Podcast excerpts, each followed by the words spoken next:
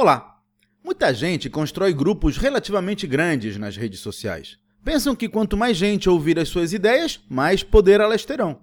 Afinal, alguém com 500 pessoas na sua rede do LinkedIn terá mais facilidade do que outra com 20 para divulgar uma oferta de negócios, por exemplo. Só que não. Grupos muito extensos são superficiais. Na maioria das vezes, nem conhecemos essas pessoas. E, de uma forma geral, conexões de alta qualidade tendem a ser mais valiosas do que conexões fracas.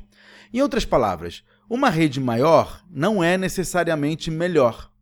Por isso, eu recomendo a você planejar com que tipo de pessoas você quer dedicar a sua energia e ajustar as suas ações de relacionamento a elas.